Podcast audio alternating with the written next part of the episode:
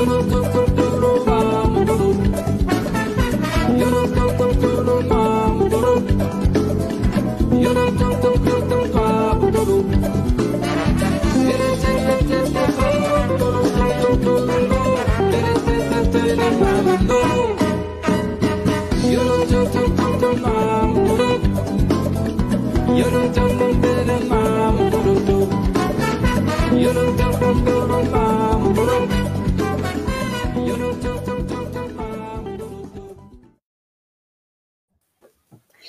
13 horas 38 minutos desta segunda-feira, 26 de julho de 2021. Muito boa tarde a todas, todos e todes. Estamos no ar, é, finalizando o mês de julho, depois de alguns meses sem conversar com estas mulheres do coletivo Bem Nascer. É, muito boas-vindas, gurias. E Hoje vamos falar com elas, antes de passar é, para vocês darem um alô, já anunciando o tema, nossa live de número 136. Uh, ah, o Coletivo Bem Nascer traz para a gente hoje o tema parto vaginal versus cesárea. É um tema super, super importante sempre, né? As gurias já abordaram aqui em outros momentos, junto com outras questões, e a gente traz aí como tema específico, super importante. Antes, é, Rafa, eu sei que tu está doido para divulgar nossas redes, eu já vou te passar, mas eu vou registrar a temperatura em Rio Grande, 13 graus, 13,2 e a sensação 11,2. É, umidade relativa do ar, pelo óbvio, 92%. Chove em Rio Grande e não é pouco. É, temos aí uma previsão, né? E conversávamos antes de entrar no ar Uh, temos uma previsão de muito frio para a região sul do país uh, nos próximos dias, mas a gente já trocava uma ideia aí, né, Bruna, que é, temos, uh, sempre tem, né, aqueles, os, os as, enfim, porta-vozes do, do, caos e do fim do mundo, não vai acabar nesse momento, pelo menos ao que tudo indica, né, não vamos congelar neste momento ainda, é, as temperaturas por aqui provavelmente vão ficar por volta dos 2 graus, a mínima, né? Uh, então, vamos enfrentar um, um friozinho de inverno, é, faz parte, mas aparentemente nada fora do normal. Por óbvio que previsões são previsões, a gente segue sempre acompanhando, se, se atualizando por aqui. Rafa, chama Vamos a galera para. Dar Dar meu boa tarde, então, né? Semana nova começando, segunda-feira. Agradecer as pessoas que já estão conosco, aí nos assistindo e quem mais vai chegar aí durante o programa. E relembrar que nossos programas todos, os vídeos que a gente faz, ficam salvos, então, nas nossas redes, tá? Tanto no YouTube quanto no Facebook, na aba de vídeos. E a gente também transforma né, esses programas sempre, os áudios deles, em podcasts que vão ficar disponíveis nas plataformas digitais, nas mais diversas, né? Spotify, acho que Deezer, não sei, todas essas plataformas aí acaba indo, né, para elas todas, a gente lança. É só tu procurar pelo arroba paralelo 30 Aptafurg, é o mesmo nick, né, o mesmo login em todos, todas as nossas redes, então se tu procurar em qualquer lugar por este nome, tu vai achar. E aproveita, né, nos ajuda aí sempre compartilhando, curtindo, né, os nossos vídeos ali, YouTube, Facebook, se tu mandar para alguém que acha que vai ter interesse, porque assim a gente consegue mais maior alcance, né, alcançar mais pessoas aí, conseguir disputar esse espaço de de mídia, de narrativa, né, que é tão importante para nós hoje nesse momento no país. E era isso. E meu recado de blogueirinho. Deixa o teu like hum. e clica no sininho. Maravilha, Rafa. É a melhor pessoa para fazer isso. Gurias contratem, chamem, façam parceria quando tiver live do coletivo. Esse menino. Eu apareço no cantinho assim, só para dizer para clicar no sininho. Assim. Clique no sininho. Certo que sim. Boa tarde. E, aquela, e os programas uh, do estúdio, quando era no estúdio, uh, foram também para as plataformas, não? Então, foram. A maior, a maior parte deles estão lá, no YouTube principalmente, né? Uh, o Facebook não tem todos. No YouTube, praticamente todos os registros que a gente conseguiu pegar da rádio, né, foram, porque muitas vezes alguns programas ou não foram gravados, ou tiveram algum problema com a questão técnica lá do computador. Por N motivos, alguns a gente acabou perdendo, né? Mas se tu procurar no YouTube e começar a botar para baixo ali, né, tipo, procurando os programas mais antigos, tu vai encontrar os que não tem essa estética da live, né, que são aquelas câmeras mais de cima do estúdio ali e tal. Então tem muito programa antigão ali. E tem, diga-se de passagem, na época que a Érica trabalhava conosco, ela fazia as playlists né, do YouTube ali muito bem organizadas, então tu consegue pesquisar no nosso YouTube pelos temas dos programas. Tipo, ah, eu quero procurar só os Política e Sociedade com Cristiano Enchuk. Clica ali na playlist do Política e Sociedade, vem todos os programas dele. Ah, eu quero procurar NX programa. Tu vai lá e tu acha né, certinho pelo, pelo tema. Então, vale uma visita lá no nosso YouTube, procura por lá. Não disse que ele, esse menino é ótimo. Eu não. Não, não pô, ótimo era a Érica que organizava isso aí. Eu, eu só divulgando o trabalho dela. Verdade, saudades de Érica Xavier com a gente, né? Me mandou, mandou mensagem hoje, me lembrei dela ainda, fiquei conversando com ela. Coisa boa. Gurias, a Érica, a Érica Sanches, a Érica Doula, do coletivo, acho que está com alguns probleminhas de conexão. Uh, não sei se a Érica está nos ouvindo, mas a sugestão, a Érica, é que tu saia do estúdio, desconecte e entre de novo, tá? É, ela tá como se tivesse com a câmera desligada ali. Já saiu, já, pronto. É, bem, vamos dar o boa tarde para as gurias. A Érica, na sequência, chega. Bruna, Gabi, muito boa tarde, bem-vindas de novo. É, deem um salve para o pessoal que está nos assistindo e nos ouvindo. Boa Bru, tarde. Começa tu? Começa. A Bruna sempre inaugura, né? A gente já tem o nosso, o nosso ritual aqui. Boa tarde a todos, todos os ouvintes. Uh, muito obrigada pelo convite de vocês novamente para estarmos com vocês aqui. Já, essa parceria que já está durando bastante tempo. Uh, nós somos o coletivo Bem Nascer, um coletivo uh, componente, com, com, hoje, né? Hoje a gente está com quatro componentes, quatro doulas integrantes do coletivo. Temos projetos de modificar um pouquinho o nosso estilo, né? Mas isso aí uh, e entrar mais gente, mas isso aí é, são planos futuros, né? E vocês vão, vão saber assim que isso estiver uh, acontecendo. Uh, então, nós somos quatro integrantes, eu sou a Bruna, e tem a Gabriele, a Érica e a Juliana, tá? Atualmente. E nós somos doulas. O que é a doula? A doula é uma acompanhante de parto, tá? Que a, a gestante, quando engravida, né, para se informar sobre gestação, sobre parto, uh, contrata o serviço da doula, e aí a doula vai fazer todo o acompanhamento da gestação. Né? A doula não é parteira, não faz nenhum tipo de exame físico, uh, clínico na gestante, tá? É mais no sentido de passar informação de qualidade né, sobre parto e, e, tranquilizar a mulher, ajudar a mulher a se empoderar do, do, processo dela, né, da gestação e do parto. E aí a gente faz esse acompanhamento antes, durante o trabalho de parto e, e no pós-parto também, com a amamentação e outras questões, tá? Então, é isso, a gente existe desde 2018, nosso coletivo, e estamos aí na luta pela humanização do parto. Que lindas! Ah, um ótimo começo, né, Gabi? Ó, oh, a Érica voltou. Muito bem, muito bem, Érica. Te vemos. E, e dá um oi para ver se a gente te ouve também. Olá. Sim, te ouvimos. Então tá, olha aqui. Uh, não sei se tu conseguiu acompanhar, mas a Bruna estava é, iniciando, né? Apresentou o coletivo. Uh, então agora a Gabi dá um salve, em seguida a Érica, pode ser? Vamos lá, meninas, então. Então, buenas, boa tarde, obrigada pelo convite. Que bom estar aqui com vocês de novo. Estava com saudade desses cafezinhos e desses encontros que a gente teve cada um passar a passar o seu café em casa, né? Não dá mais para roubar o café do estúdio desde que, que a pandemia começou, que era a alegria tomar aquela termicona cheia de café.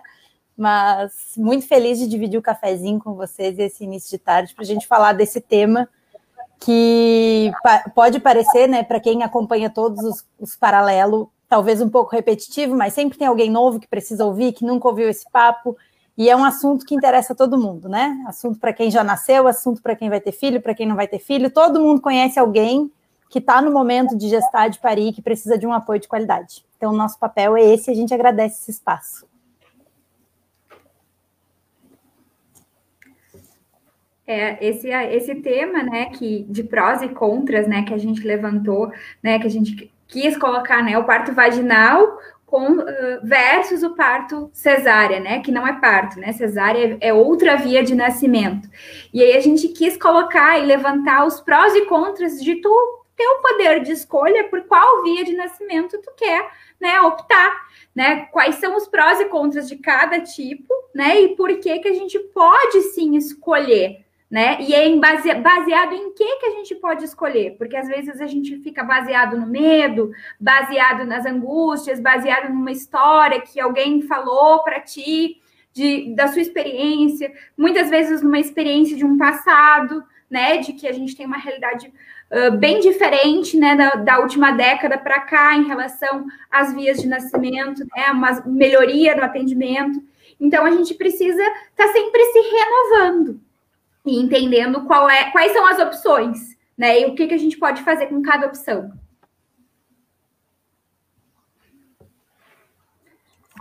Muito bom. Eu não conseguia abrir o meu microfone aqui, estou enviando para vocês, gurias, uh, o link do YouTube já para a gente sair compartilhando por aí.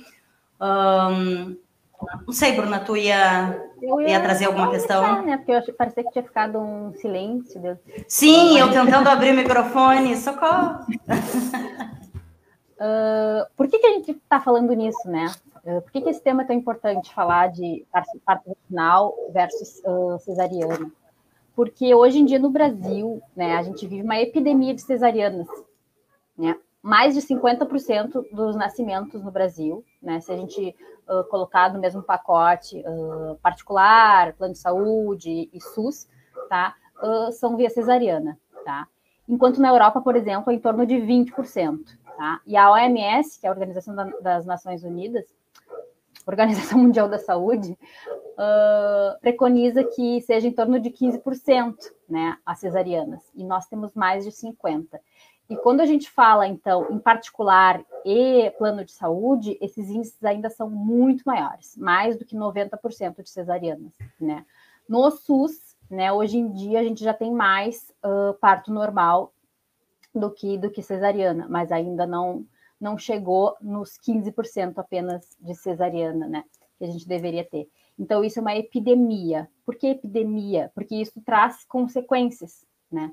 Uh, tanto para a mãe quanto para o bebê, né? E, e, o adulto que vai ser, uh, vai se formar daquele, né? No futuro, aquela criança vai ser um adulto, né? E por incrível que pareça, né? As pessoas podem não ter essa noção.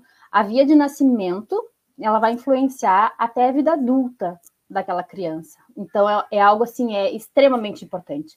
Não é assim, ah, vou fazer cesárea porque é mais prático, né? Não é algo que se deva uh, pensar dessa maneira, porque é algo uh, que vai ter um impacto gigante, né? Uh, níveis de obesidade, só para dar uma ideia, assim, né? Obesidade, né? Pessoas nascidas de cesariana têm mais chances de obesidade, de diabetes, uh, de alergias, né? Meu, QI também diminui, né? Uh, existem vários estudos que mostram isso. Então, é sério. Então, é algo que a gente precisa conversar, né? Bruna? Precisa... Oi? Vai, vai, desculpa. Não, fala. Não, queria é, tocar nesse. Érica, Érica tá. Acho que estava falando com o microfone, acho que estava fechado. Tá, vou fazer uma contribuição aqui. Um, mas se a Bruna quiser resgatar ou a Érica quiser Não, trazer.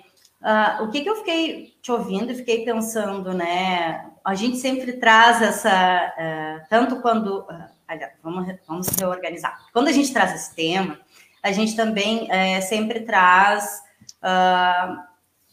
a questão de que isso não é, um, essas informações, elas são científicas, né? Não é um, não é um posicionamento, né? Não é uma militância por algo que modinha. Acreditamos. Ah, parto normal é modinha agora, não. Não, não é modinha. Não, é, não é convicção, né? né? Não é assim, ah, eu penso que, eu sinto que, eu tive tal experiência. Não. É, nós temos muitas pesquisas indicando isso, e junto com isso não há aqui nenhuma é, intenção de dizer assim, ó, a, não façam cesárea, porque sabemos que tem casos específicos com uh, indicação, mas o que a, a, realidade que a gente vê é diferente disso, né? Uh, infelizmente, a gente vê casos específicos fazendo parto vaginal e a lógica deveria ser o contrário, né? Eu penso que é importante sempre a gente resgatar isso, né?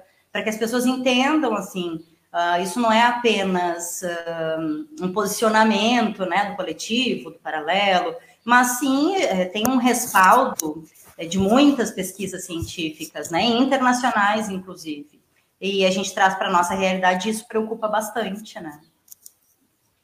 Inclusive, eh, se eu posso me atravessar aqui, mas inclusive lembrar que a questão da, da via de parto, ela não é, que nem a Bruna disse, né? ela traz consequências para a saúde, e também a gente está muito acostumado a dizer, a cair naquele discurso de ah, a mulher escolheu ter cesárea, as mulheres têm cesárea porque escolhem cesárea. E a gente sabe que na realidade não é bem assim tem uma pesquisa, falando em pesquisa, né, que entrevistou mais de 20 mil mulheres em todo o Brasil e mostrou que no início da gestação, 70% das mulheres querem parto normal.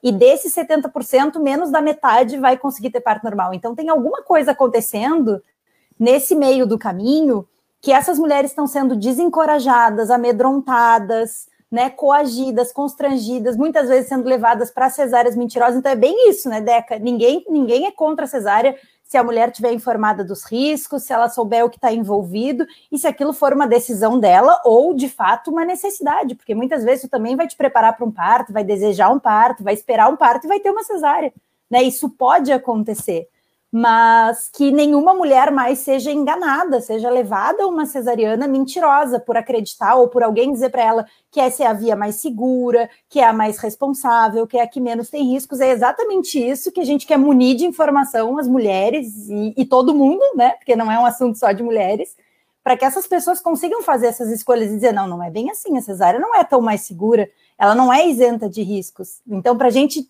tirar esse essa lógica invertida que a gente está, né? De que a cesárea, que é uma cirurgia enorme, é o seguro, é o normal, é o aceitável, e o parto, que é algo que o nosso corpo foi programado para fazer. E, bueno, pode ter problemas, em que, pode ter necessidades, no caso, né, de intervenção no meio do caminho, necessidade cesariana, não é toda mulher que vai parir, mas, a princípio, até que algo diga o contrário, nós podemos e devemos passar por esse processo se a gente entende isso e se a gente tem vontade de passar por isso. Acho que não sei se me estendi demais também já.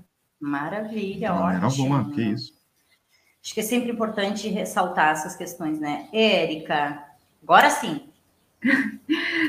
eu, eu acredito assim que sempre a decisão né, da via de nascimento ela tem que ser uma decisão pautada em informação né? E muitas vezes ela é pautada por medos, por angústias, por histórias ruins que já se ouviu, né? Por, por situações em que alguém da família já passou, ou ah, minha mãe precisou passar por uma cesárea, eu não vou nem correr o risco de precisar também, então já vou agendar a minha, né? E a importância também da gente fazer a diferença do que, que é uma cesárea eletiva, uma cesárea agendada, né? Que tem data e hora marcada, que a gente nós escolhemos o dia que vai acontecer o nascimento, com uma cesárea necessária, né? Uma cesárea intraparto, onde a mulher entrou em trabalho de parto, teve a sua vivência e precisou passar por um procedimento cirúrgico, né? É isso que a Organização Mundial da Saúde preza, né? Que todas as mulheres possam, né? Ou a maioria delas, a grande maioria delas, possa passar pelo processo de iniciação do trabalho de parto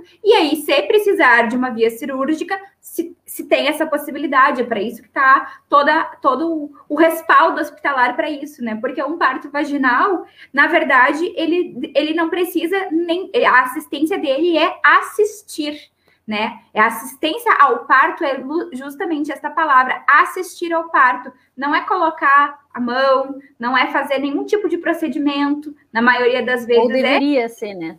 É. Exatamente. É, exatamente, ou deveria ser. Porque é importante a gente, a gente fazer essa, essa diferenciação, né? E por que, que as mulheres acabam decidindo ou sendo, são levadas a, uma, a, a cesárea, né? Muitas vezes pelo medo né? Tanto medo do que o, que o profissional pode colocar em cima dessa mulher, né? Quanto o medo que ela tem da dor do parto, que é uma coisa famosa, que é uma coisa que as pessoas uh, uh, colocam muito, né, em, em roteiros, em filmagens, em, em, novelas, né, colocam, lembram aquela cena, né, de, de, de medo, de angústia, de dor, e, e, e, se esquecem, né, se desliga do que que, que que aquele processo significa, né, um trabalho de parto, ele tem uma razão de por que existe a dor, né? A gente, nós somos mamíferos, nós precisamos fazer um ninho para o nascimento. Nós precisamos estar num local seguro, num local limpo, um local onde a gente tem uma assistência de segurança, né? Então a gente precisa nos preparar, não dá para ser simplesmente, oh, não vai nascer. A gente realmente tem que ter esse preparo, o corpo tem que dar sinais e avisos para que a gente vá se alinhando, né? E o que é a dor do parto, né? O que, que significa essa dor do parto? Justamente são uma série de, de, de órgãos e de músculos e, e, e, de ossos também se movimentando para permitir a passagem desse bebê. E ela é uma dor muito momentânea, né? É uma dor, é, ela é uma dor que tem início, meio e fim. Isso é uma das coisas que as mulheres. Vai, é uma das coisas que as mulheres mais? As, é uma coisa que as mulheres mais têm medo, porque tipo, parece que ela não vai ter fim, né? Parece que é como se fosse um, um, um, outras dores que a gente já teve na vida, que a gente não sabe quando acaba, que existe um medicamento, né? A dor do parto, ela não existe medicamento, não existe remédio que remedie essa dor. Sabe que é, tu estava começando a falar, né, da, da, do ninho, da preparação também, né, para o nascimento. Uh, e veio automaticamente essa esse questionamento, né, que, que por óbvio vocês ouvem muito e a gente tem ouvido e, e acompanhado muito nos últimos tempos, uh, que talvez houvesse uma romantização da dor, né, de que as mulheres não precisam mais sofrer dessa maneira, né, uh, que nós já temos, uh, enfim, ferramentas, pesquisas, procedimentos uh, avançados e que talvez seja algo meio. É, não, não, me vem agora o termo, mas como se fosse romantizar uma dor desnecessária. E acho que quando a Erika começou a trazer isso, foi, é bem é desconstruir justamente isso que se coloca, né? Não há romantização de uma dor e tampouco um movimento desnecessário, né? a nossa corpo. sociedade está muito acostumada a remediar, né? Tudo é remediar, remediar, remediar, né? Uh, se tá com uma dor de cabeça, tu vai tomar um remédio para dor de cabeça, em vez de tu entender a causa daquela dor de cabeça e tentar mudar algum hábito, né? No parto, aquela dor também não é boa, porque na nossa sociedade, dor é ruim, dor é sofrimento, né? E no caso do parto, do trabalho de parto, essa dor não precisa ser sofrimento, né? Se a gente entender o processo que a gente está passando, por que, que a gente está sentindo aquilo, que a dor é nossa amiga, que a dor vai nos dar força, né? A gente pode fazer essa desvinculação, né? E, e, e, não, e não ter mais essa associação tão forte de dor e sofrimento. Tu pode ter dor, não necessariamente tu vai estar tá sofrendo, tu vai estar tá feliz ali, né? Tu vai estar tá feliz, tranquilo, entre aspas, né? Que teu bebê vai estar tá chegando, né? E aí, não, quando teu bebê chega, puf, acabou, acabou a dor. E tu não fica com aquela sequela de sofrimento, né? Porque, né, aconteceu, terminou, finalizou, né? E a recuperação, e... Bruna, é, de um parto vaginal, achei super interessante, né, que a Fabiola colocou, é, sou a favor do parto normal, ah, e que ótimo, né? Que, que a gente normalize o parto vaginal, né? Ah, mas a recuperação, seja das dores, seja, seja do que for, né? Do cansaço, seja do que for. A recuperação num parto vaginal, ela é muito mais rápida, é, não, não vou dizer que instantânea, mas quase que, né, do que uma cesariana, que a gente sabe que é, demora Tem uma coisa que dizem, tempo. né, que hum. termina o parto, a mulher já tá nova. Não, é assim também, né? Passou um bebê por ali, né? Tu te desgastou muito naquele parto, né? Tu teve que dilatar horrores, fazer muita força, pode uh, ter uma, sens uma sensibilidade ali na região do períneo, naquela região ali, por um tempinho, né? Mas nada comparado com uma cesariana, né? Nem perto. Né? Ainda mais se tu tiver uma boa assistência, né? Que daí tu não vai ter tido provavelmente uma episiotomia, que é o corte no períneo, uma laceração muito grande, que é quando não tem uma boa assistência, né? E aí vai, a recuperação vai ser bem melhor, né? Além Eu acho. Bru. Não, Bru, segue, segue aí, desculpa. Pode ir. Eu acho que além do desse, a gente sempre acaba, né, trazendo, porque tá tudo muito ligado. Então a gente vai falar de parto, vai falar de cesárea, de escolha, e ah, os médicos constrangem, a mulher tem uma questão cultural com a, com a cesariana, de, que é mais prático, que não dói, que isso, que aquilo, mas também tem muito o fator de qual é a assistência ao parto que a gente recebe, via de regra a dor que a mulher sente, esse medo que a mulher sente, é medo da dor ou é medo de ser assediada, de sofrer constrangimentos, de ficar abandonada? Esses dias teve um texto lá do coletivo que, de autoria da Bruna que foi, foi sensacional, porque aquilo ali me deixaram sofrendo horas à espera do parto normal. E, e se a pessoa não está informada, se ela não está preparada para aquilo ali, aquilo é um sofrimento para ela. Se ela está ali é desamparada, sem saber o que vai acontecer, é sofrer. Gabi, uh, e, e, também uh, sabemos que nem sempre acontece assim, mas uh, digamos que a, infelizmente a regra tem sido essa, né? tem muitas equipes médicas, né, ou muitos profissionais que fazem o que para mim parece um terrorismo, né?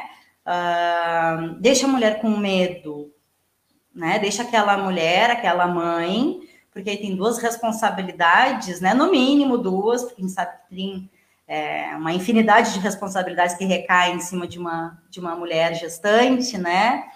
Uh, mas a responsabilidade com a vida dela e com a vida daquele bebê. Tem certeza que a tua escolha vai ser essa? Aí, como é, uma de vocês disse, né? Ah, mas olha a história da tua mãe, né? Uh, olha como foram os partos das mulheres da tua família, olha o risco está correndo, e por aí vai, né?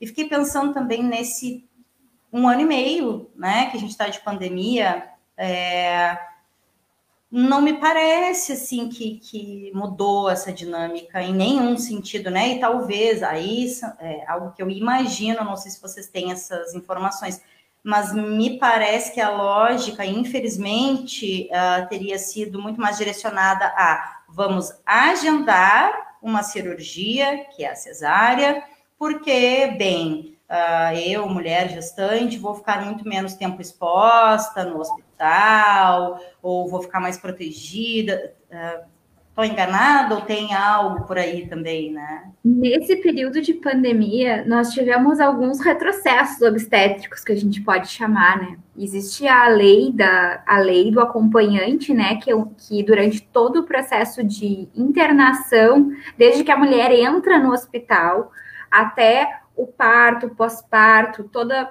todo o período em que ela está, ela está dentro do hospital, ela já tem, por lei, um acompanhante de livre escolha que deve estar ao lado dela, levando em consideração toda essa fragilidade. Isso é uma lei de 2005, tá? E durante a pandemia, por, por diversas razões, né, de redução de pessoal, de redução de pessoas dentro do hospital, essa lei né, ficou, ficou balançada, né? A gente tem uh, várias dificuldades da entrada desse, desse acompanhante na primeira entrada, então a mulher fica desassistida nesse primeiro momento, é preciso ser avaliada sozinha, né?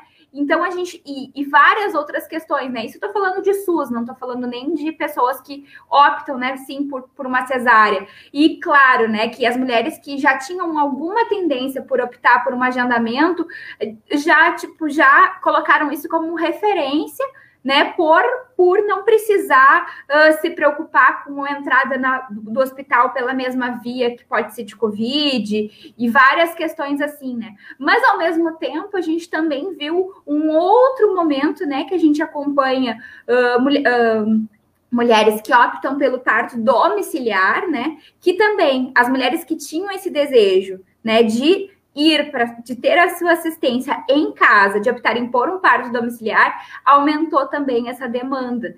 Então aumentou tanto a demanda de que de que as pessoas que tinham alguma tendênciazinha de ir para o agendamento foram para o agendamento e as pessoas que iam para o domiciliar, que tinham alguma vontade lá escondida na cabeça delas, né? Porque a, a, vontade do domiciliar ela ela vem assim, né? Na maioria das mulheres, ah, bem que podia. Acontece sim em algum momento, mas na mesma hora, né, vão vão se colocando barreiras, né? E aquela mulher pode não estar preparada para esse tipo de assistência.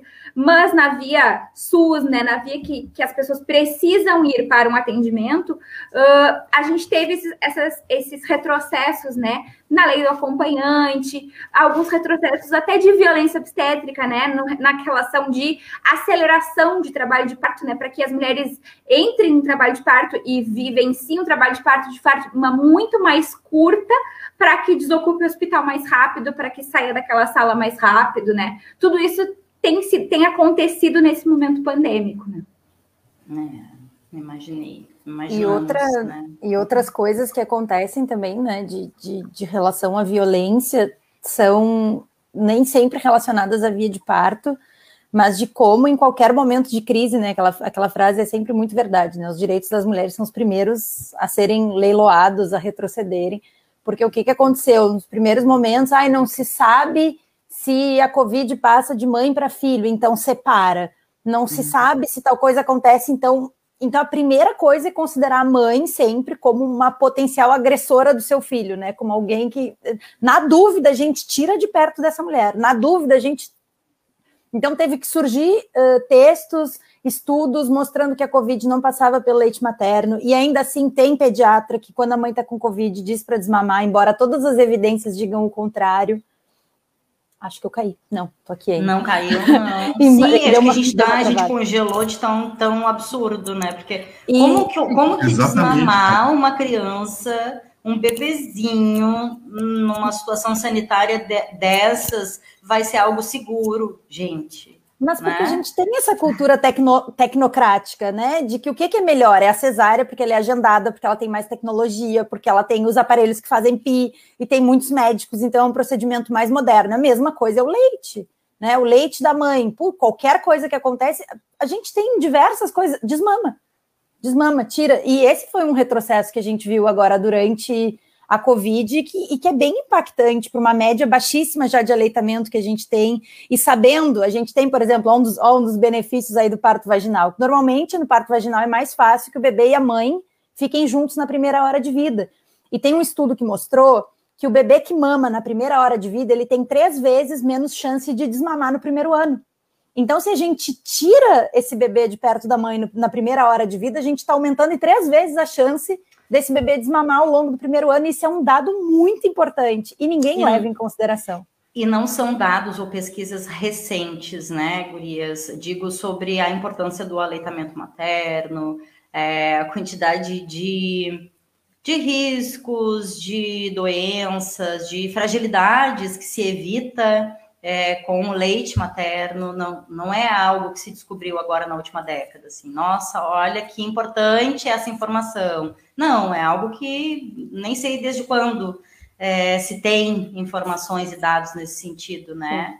É, o leite materno, ele, ele se transforma, né? Diferente da lata de leite, né? O leite materno, se a mãe está resfriada, aquele leite tem anticorpos para aquele vírus, né? E já se mostrou, já se comprovou que a mulher vacinada contra a Covid ou com Covid, o leite materno dela vai ter os anticorpos contra o vírus, né? Uh, não necessariamente vai imunizar. Pesquisa sobre isso ainda não, ainda acho que não estão uh, finalizadas, né?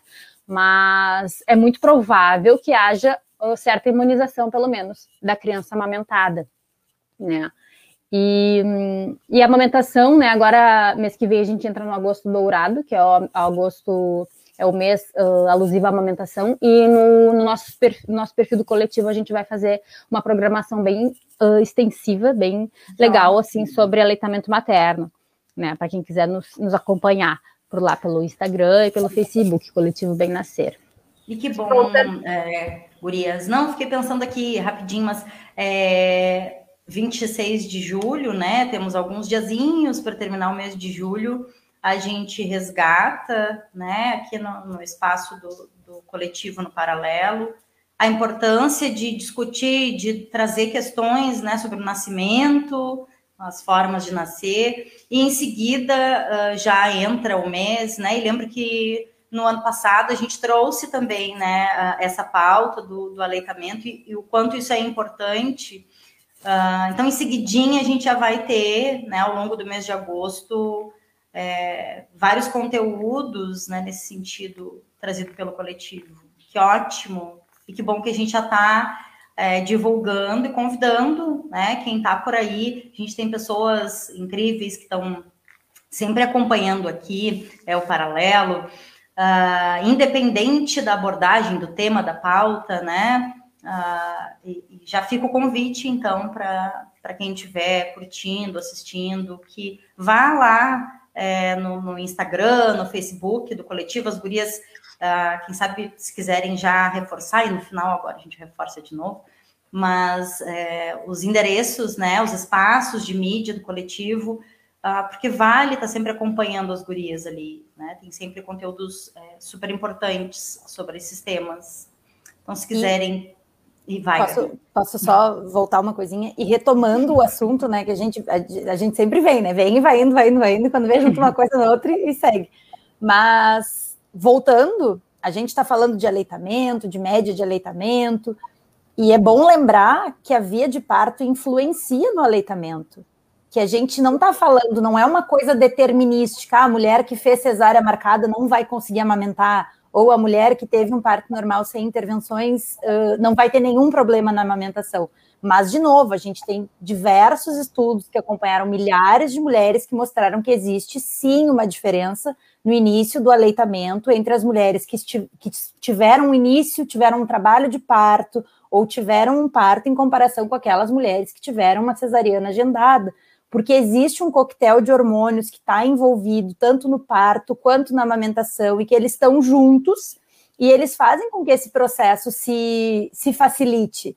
Não é querer dizer assim, ah, tu, tu teve cesárea, tu não vai amamentar. Né? Tu teve parto normal, tu vai amamentar sem nenhum problema. Nada é determinístico assim. Assim como quando nós falamos que ah, a cesárea propicia 120 vezes mais risco de ter alergia respiratória. Ah, mas eu tive cesárea e meu filho não tem bronquite. Bueno, que bom, né? Mas em termos populacionais, é desses riscos que a gente está falando. E, e, de fato, a via de parto influencia também na amamentação. Não dá para a gente pensar que não.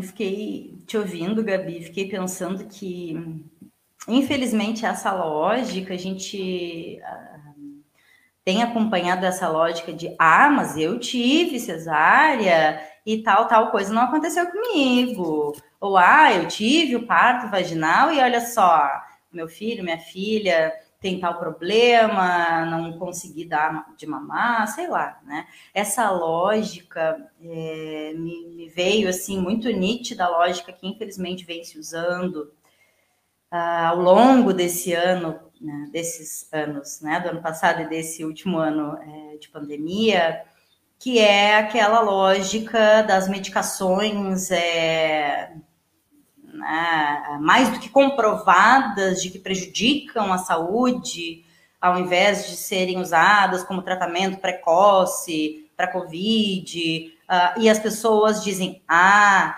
mas olha só, eu conheço um vizinho, um amigo, sempre tem alguém que fez o tratamento e não morreu, e não Mas o meu médico de confiança indicou isso. A gente vai para o parto nessa mesma sim, lógica. O sim. meu médico de confiança disse que tem que ser cesárea. Ai, de onde é que ele tirou? Das vozes da cabeça dele, né? Assim como o tratamento precoce, é a mesma coisa. É a mesma é? lógica, exatamente. É a mesma exatamente. lógica, né?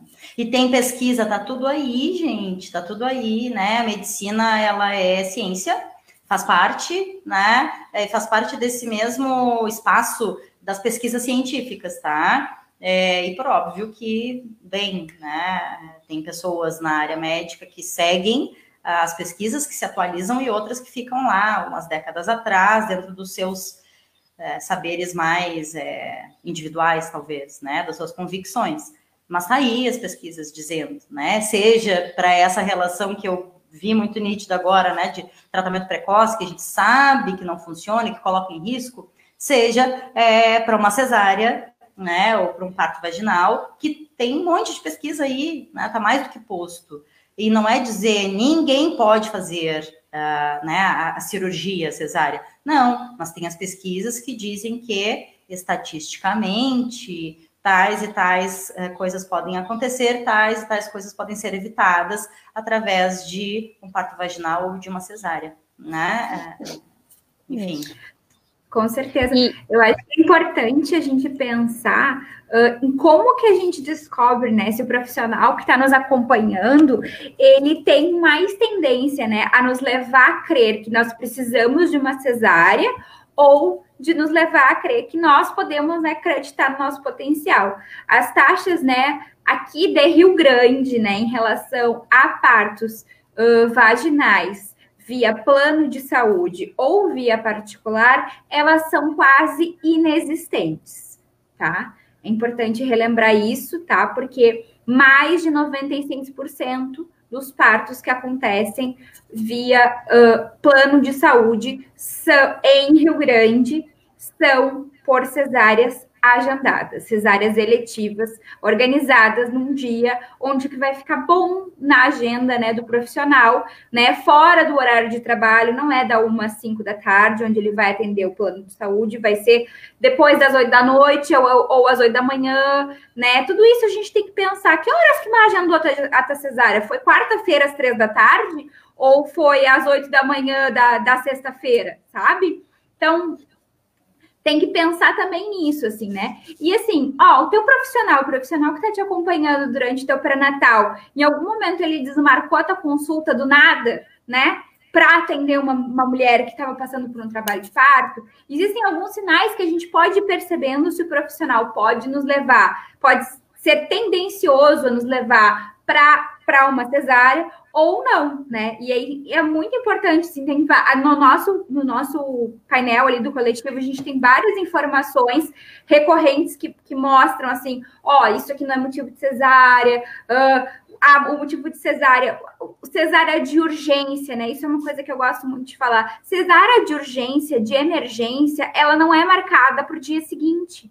Cesárea de urgência a, acontece muito, assim, né? De mulheres que a gente acompanha, e aí, do nada, o médico, ela vai numa, numa, numa consultoria de, de uma consulta lá nas 40 semanas, nas 39 semanas, e detecta que tá com baixo líquido, tá? E aí, o baixo líquido é que realmente vai, vai se reduzindo a concentração de líquido dentro da bolsa miniótica no final da gestação. E aí, a Elia diz: não, amanhã de manhã a gente vai fazer a cesárea. E a consulta dela foi na terça-feira de manhã. Né? E ela, a, a área dela de urgência vai ser no outro dia. Qual é a urgência? Esse bebê está em sofrimento? Se esse bebê está em sofrimento, ele não precisa nascer imediatamente, urgentemente, né? Então, são coisas que a gente precisa saber avaliar, né? Mas existem, né? A, falando, né, em casos que podem ser, cesáreas podem ser uh, realizadas de forma uh, maldosa, assim, né? Mas existem também situações onde que a cesárea precisa ser agendada. A cesárea está aí para nos auxiliar e também para utilizar quando ela realmente é necessária. Existem casos extremos, né? Situações extremas. Raríssimos. Que... Pode falar, Bruna. Não, são casos extremos e raros, né? Por exemplo, placenta prévia, que é quando a placenta, né, que é o órgão que vai nutrir o bebê, né, tá localizado em cima do orifício de, de saída do bebê, em cima do colo do útero, né? Então a mulher não pode entrar em trabalho de parto, porque a placenta não pode sair antes do bebê, né? E ela tá ali em cima. E aí, então tem que agendar a, cesariana. Esse é um do, dos exemplos, assim. Mas, tipo, cordão enrolado no pescoço, bacia estreita, uh, pouco líquido, baixo líquido, mãe gorda, uh, que mais, gurias? Ih, junto tudo, Ixi. mãe grande, mãe pequena, mãe magra, pressão, mãe velha, pressão mãe alta.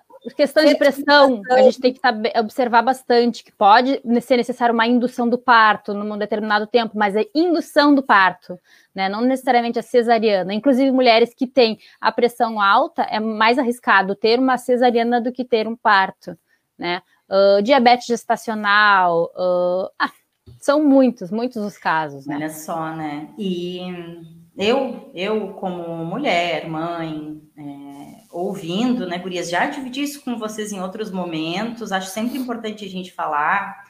É, ó, o Camarim Arte Cultura traz para a gente aí, como sempre, paralelo arrasando nas pautas do programa. E sim, é, são temas super importantes que as gurias trazem aqui para a gente. É, falar sobre as formas de nascer e, e, toda essa lógica posta, né? Desconstruir um pouco aqui essa lógica toda posta é, é, sempre super importante, né? Mas voltando, é eu como mulher, como mãe, uh, trago, né? Pra, ouvindo vocês, fico pensando o quanto dessas uh, questões, desses exemplos que a Érica, a Bruna acabaram de citar rapidamente, uh, eu já ouvi, né, como argumento para fazer uma cesárea, ou tantas outras mulheres que, que já dividiram a experiência, né, uh, de como foi ser mãe, parir, é, disseram que também foi nesse mesmo sentido, ah, precisei fazer cesárea porque, sei lá, estava com a pressão alta, uh, e ponto. É isso e ponto, né? Não, não, é, é algo já pré-determinado e padrão, né? Não é, tá, mas vamos ver uh, qual, que pressão alta é essa, o que está acontecendo. Como a, a Bruna disse, ah, a, essa mulher engordou muito durante a gestação, a estrutura do corpo. Não tem um caso a caso, geralmente é algo muito padronizado, muito já pré-determinado, né? E aí, ao invés da gente olhar para cada mulher, uh, para cada gestante e, e tentar usar o que está disponível para aquele caso específico, a gente pega um padrão e coloca as mulheres dentro dessas caixinhas, né? Essa mulher é, cabe aqui, essa outra cabe ali, e, e aí a gente no, não atrapalha as agendas, a gente e não. no caso né? do Brasil, a caixinha é uma só, né? É cesárea, é a única caixinha que tem, né? É. Não tem, assim, não, não tem nenhuma diversidade de caixinhas onde a gente possa alocar as mulheres. É uma única caixinha, porque cesárea é, é resposta para tudo. Quando acontece, inclusive, hum. quando acontece, inclusive, uma complicação no parto, a pergunta é por que não fizeram cesárea? Quando acontece uma complicação na cesárea, por que, que não fizeram a cesárea antes? Então, a, a culpa nunca é da cesárea, a culpa é de, de se ter deixado até um ponto onde ficou tarde para a cesárea. Ou seja, né? a saída era cesárea, sim. Exato. Tá, isso é. independente de ser SUS, convênio particular, Gurias, a realidade é essa, sim. Grande maioria de cesárea. Não, no SUS não. No SUS a gente, a gente já tem mais parto normal. Agora não me lembro os dados, mas eu sei que é mais que 50%, né? Gabi? É, eu acho, eu acho que o último dado era 45% parto era normal, 45% cesárea no universal. Ah, no universal, não, estou dizendo SUS. Hum, hum. É, não, o SUS acho que passa um pouquinho, passa vai, um 55, pouco, né? 56, eu acho que vai. É. Mas ainda é muito pouco, porque ainda é muito pouco o SUS aumentou o número de partos é, vaginais, teve uma, uma campanha, uma política pública para isso, não? Tem, teve uma pactuação, não faz muitos anos, de redução progressiva das taxas de cesárea com incentivo financeiro para redução do número de cesáreas e aumento de preenchimento de partograma, né? Que é o, que é o documento, né? O, o papel que se faz para controlar quando a gestante entra no hospital da entrada com um trabalho de parto. E aquilo ali vai controlando a evolução, né? É um, é um mecanismo que é falho, que tem suas limitações, mas que mostra que de alguma forma se controlou aquilo ali para uma evolução de trabalho de parto. Então houve toda uma política de adequação, eu acho que começou em 2015, se eu não me engano, de que, por exemplo, se não tivesse partograma preenchido, o hospital não receberia verba por aquele parto. Então, eu me lembro foi uma correria, uma loucura para botar todo mundo a preencher os partogramas porque já não já não teria e infelizmente essa é a maneira que se sente, né? Quando sente no bolso, no bolso da instituição de saúde. Ai, e foi sim. a mesma a mesma política que a ANS, né, que é a Agência Nacional de Saúde Suplementar tentou fazer com os planos, mas não colou, né? Porque a gente tem uma cultura muito arraigada. Começou com um profissional que queria só fazer cesárea, mas hoje em dia a família fala isso, todo mundo diz: por que, que tu não faz cesárea? A cesárea é melhor, é mais prático, é mais seguro, é mais econômico. Então, todo mundo incorporou esse discurso. Hoje em dia não é mais só o profissional que quer fazer cesárea, né? Então, uhum. a gente a gente está perdendo no, no, no, discurso básico. Os dois lados, né? Exato. Guri, Gurias, olha aqui, é, a gente vai indo no papo e esqueci de, de avisar vocês que a gente está chegando nos minutinhos finais. Tá. São duas Eu acho importante, eu acho importante a gente, a gente dizer assim. Uh, antes de qualquer coisa, né, se tu vai, se tu estás grávida, né, e vais ter teu bebê, uh, te informa, mas te informa em locais uh, que vão te ajudar, né? Uh, se tu for perguntar para avó, para prima, para tia, para amiga, como é que foi, provavelmente tu tem muitas chances de ter relatos péssimos, relatos ruins, né? Ou teve cesárea, ou teve cesárea, cesárea, ou foi um parto violento, ou foi uh, cheio de intervenção, ou a, sei lá, aconteceu milhares de coisas, né? Mas então, assim, procura uma doula para te ajudar. Se tu não sabes por onde começar, procura uma doula, né? E essa mulher, ela vai, ela, essa doula, ela vai poder uh, te mostrar que existe uma outra realidade, te mostrar que o parto pode ser bom, que o parto pode ser maravilhoso, lindo, que tu, que tu pode te realizar naquele parto, né? Te mostrar os riscos, os benefícios uh, do parto normal, da cesárea, te, te, ajudar a clarear as ideias, assim, sabe? Mesmo que tu, que tu ache, não, eu acho que eu quero cesárea, eu acho que eu quero cesárea porque eu não quero sentir dor, porque eu tenho medo disso. Procura essa informação para ampliar os teus horizontes e aí depois tu poder tomar uma, uma decisão informada, né? Se depois de toda a informação que tu tiveres, né, tu ainda assim quiser uma cesariana, ok, tudo bem, foi uma decisão informada. E a gente, a gente tá aqui, a gente não quer assim, ah, todo mundo tem que ter parto normal. Não, né? As pessoas têm que tomar suas decisões, mas informadas, porque senão não é decisão, né? Se, se, essa, se essa decisão uh, não foi informada, não é uma decisão. Tu acha que foi uma decisão, mas não foi, porque tu não conhecia, né? Então, como é que tu pode escolher por algo se tu não conhece, né? Então, se informe, procure uma doula. Tem grupos no Facebook muito bons uh, uh, de troca de informação, né? Vários, vários, várias comunidades no Facebook, isso que eu acho bem legal do Facebook, né? O Facebook tá meio que morrendo, o Instagram tá tomando conta, mas uh, só no Facebook que a gente tem essas comunidades de trocas, assim, né? Uh, procura nos nossos perfis, né? Tanto no Facebook, que é Coletivo Bem Nascer, Parto Humanizado, e no Instagram é arroba Coletivo Bem Nascer, tá? E a gente tem também, né, para quem não tem talvez condição de, de pagar uma doula particular. A gente, pelo coletivo, a gente tem o plantão de doula, que é um, que é um serviço de doulagem conjunto, né? Que nós somos quatro doulas que vamos atender, né? O pré-natal lá e depois no parto vai ser uma das doulas, uh, por um preço uh, mais tranquilo de pagar, né? Então, assim, uh, existe possibilidade? Se não tiver também como pagar o plantão de doula, a gente tem a possibilidade de fazer uma consulta, uma ou duas consultas, para falar de temas, né? Que a, que a mulher possa ter dúvidas, né? Ah, mas isso, mas como é que é? E eu vou sentir muita dor, como é que vai ser? E aí vão me cortar, vão isso, vão aquilo. Daí a gente pode marcar uma consulta, um encontro assim online, né? E a gente tira todas as dúvidas, né? Que a gente puder tirar, né? Ajuda também a, na questão dos médicos a mostrar talvez o melhor caminho para aquela mulher, para ela enxergar as possibilidades que ela tem, né? Então, é isso que eu deixo assim de, de recadinho. Maravilha. Érica, Gabi, uhum. querem trazer mais alguma coisa? Eu, eu queria assim, deixar dois recadinhos assim bem importantes, tá? A primeira coisa é quando é tu pesquisar assim, né? O que que acontece fisiologicamente, né? Na prática no teu corpo. Quando, o que, que, acontece quando tu escolhe por um parto vaginal, quando tu passa por um parto vaginal? O que, que acontece ali dentro? É tão importante a gente saber o que está acontecendo e o que, que acontece quando a gente passa por uma cirurgia. Né? Tem um monte de vídeo no YouTube explicando, mostrando os órgãos se mexendo, as camadas precisando serem cortadas, né? Numa, numa cesárea são sete camadas de tecido sendo cortadas e costuradas e que precisam ser recuperadas. Então, uma cesárea sempre vai ter uma recuperação mais longa por esse corte que precisa ser feito. E no parto vaginal, todos os órgãos precisam voltar para o lugar, voltar, o organismo precisa voltar tudo. Então, as duas, as duas vias, elas têm um trabalho de fazer e se reerguer. Então, assim, é, é muito importante a gente não ter uma coisa assim, tipo, ah, tô grávida, isso aí vai acontecer, vai sair lá no final. A gente saber o que está acontecendo, né? Profundamente, né?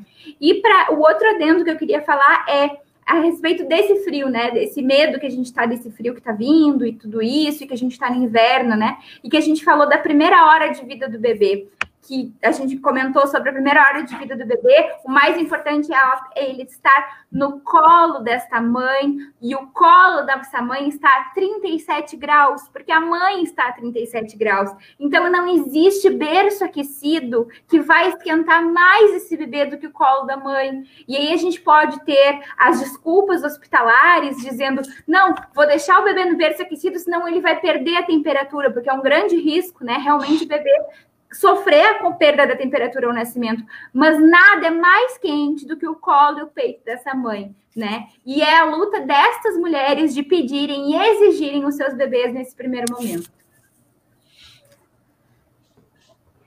Bueno. Gabi. Não, maravilhoso, assim, só assino né? embaixo, dizer que assino, né? Nem precisa e botar aí que tem muita informação de graça disponível no Instagram, na, na, em sites. Procurem sites confiáveis, procurem redes confiáveis e, e se informem, porque eu sei que assim, muitas vezes a gente não tem condições mesmo, né? A realidade da imensa maioria das brasileiras é de não ter condições mesmo, nem apertando dali daqui para pagar uma doula ou para ter um acompanhamento especializado. Mas, assim, se tiver a oportunidade, procura o acompanhamento, porque ele vai te ajudar mais do que um carrinho, do que os body personalizado, do que um kit berço, né? Pode mudar a história da tua vida com a chegada desse bebê. Mas também consome tudo de informação boa que tiver aí na rede. Tem muita coisa de graça, muita coisa massa ali no coletivo mesmo. Tem texto toda semana, tem informação, tem conteúdo. Sempre que entra no direct perguntando coisa, a gente responde. Então, assim, tem muita, muita opção de, de se alimentar com informação de qualidade, né? Vai, segue, segue isso aí e faz o teu caminho, porque a informação é o item mais importante do enxoval.